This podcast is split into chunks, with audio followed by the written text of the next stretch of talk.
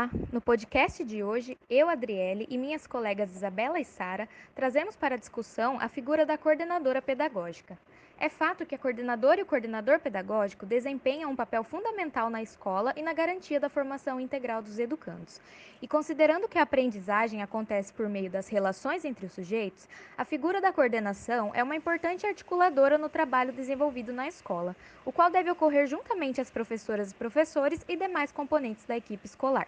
Acredita-se, portanto, que a coordenadora e o coordenador pedagógico deve ser aquele que promove mudança de práticas, espaços de trocas e de conscientização, aquele que dá a mão e que constrói o espaço da educação de forma coletiva e democrática.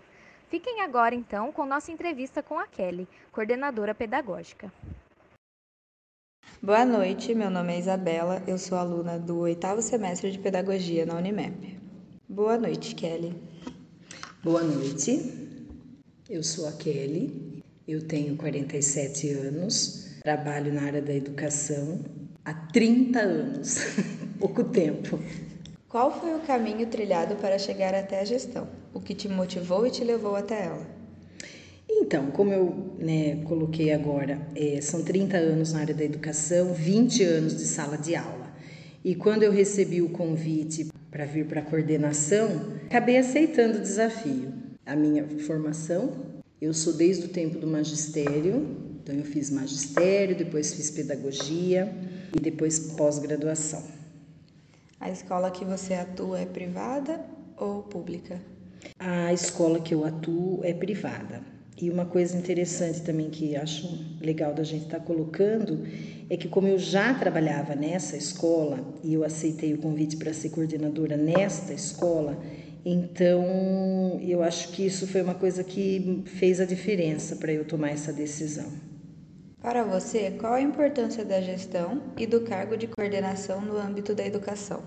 Então, para falar sobre gestão, a gente precisa considerar que é um aspecto fundamental na gestão, coordenação, é o bom desenvolvimento da escola.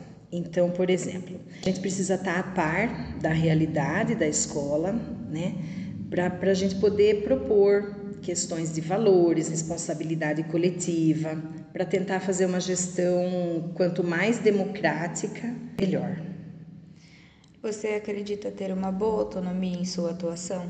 Eu acredito assim, que dependente do cargo, a gente tem uma autonomia hum, limitada, né? Mas eu tenho autonomia para articular, para direcionar, para tentar contribuir nas tomadas de decisões, tem autonomia na questão do, de acompanhar os processos educacionais, executar planejamento, observar os acontecimentos. Então, é autonomia no sentido de fazer os direcionamentos.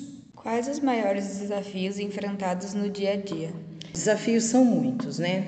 Se a gente for ficar falando dos desafios, vai a noite inteira mas é uma demanda muito grande, né? Então, gestor, coordenador, a nossa demanda muitas vezes desvia a nossa função. Então, um desafio seria gerenciar o tempo para poder fazer o que a gente planejou naquele dia ou naquele período.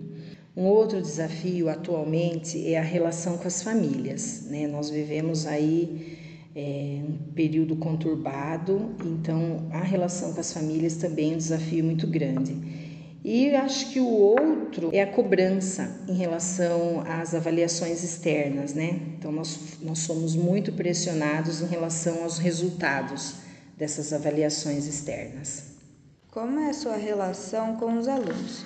De que forma você acredita que eles te enxergam?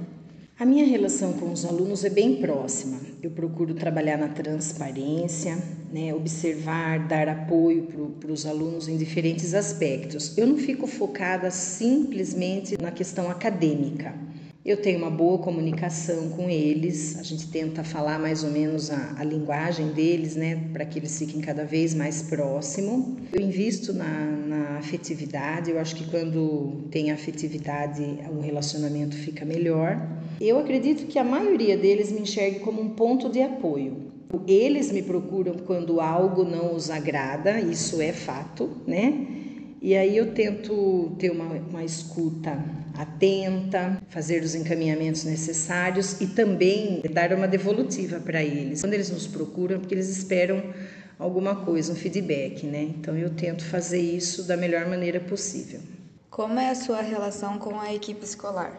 A minha relação com a equipe escolar agora, né, de, de anos de, de experiência, eu acredito que melhorou bastante. Eu prezo pelo trabalho em equipe, eu tento ajudar os professores de maneira empática, né? Eu acho que isso faz toda a diferença e deixar claro que o objetivo é ajudá-los, né? a expor os assuntos, é, fazer propostas avaliativas, por exemplo. Então, nesse sentido, o nosso relacionamento é tranquilo. Uma outra coisa que eu invisto muito, um trabalho preventivo para ajudar os professores, inclusive, a detectar situações de violência, bullying, que são situações corriqueiras na, na escola a questão do acolhimento, adaptação de novos estudantes, porque às vezes o professor ali no dia a dia ele está inserido num contexto e esse tipo de situação é, cabe mais à parte da coordenação, tá ajudando. Você tem contato direto com os pais?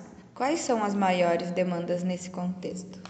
Olha, no início eu tinha um contato direto com os pais e um contato assim muito próximo. Depois eu fui dando uma filtrada eu comecei a perceber que os pais eles estavam misturando, né, terceirizando algum, algumas coisas, passando para o colégio situações, é, na verdade eximindo mesmo de algumas responsabilidades.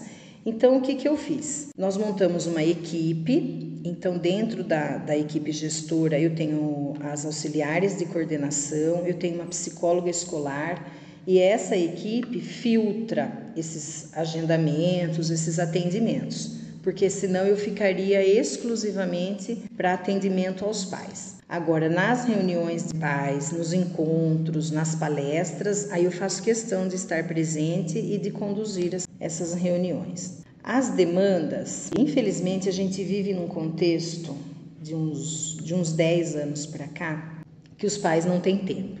Então, tem uma terceirização no processo educacional. Então, uma demanda é assim: é, quando eu realizo os atendimentos, ou eu ou a psicóloga escolar, a gente faz, a gente gera um documento daquele encontro e de tempos em tempos nós vamos agendando novos encontros para poder acompanhar de perto a, a questão de cada família, né? Quando os pais entendem que nós somos parceiros aí tudo melhora, porque aí eles percebem que o maior beneficiado é o aluno. Então, quando a gente tem essa parceria, essa corresponsabilidade, é, a coisa flui de maneira bem mais tranquila.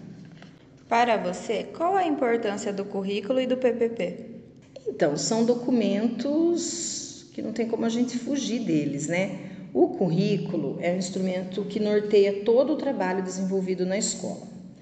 Então, no currículo é, são consideradas as características, a visão de mundo, sociedade atual, questões acadêmicas, os valores, né, normas, atitudes, e o currículo ele tem que estar em consonância com o PPP. O PPP já compreende propostas, ações planejadas uh, e está relacionado à finalidade, à filosofia, na verdade, de cada instituição, né? Então o PPP eu, eu costumo dizer que ele reflete a cara, né, da escola, o que de fato a escola preza, se preocupa em estar tá desenvolvendo com o aluno em vários aspectos.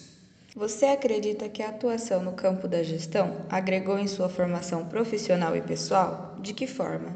Ah, com certeza, né? Agregou e agrega bastante, né? Até hoje. Tanto no pessoal quanto no profissional, porque assim, a gente não para de ler, de se atualizar, de estudar.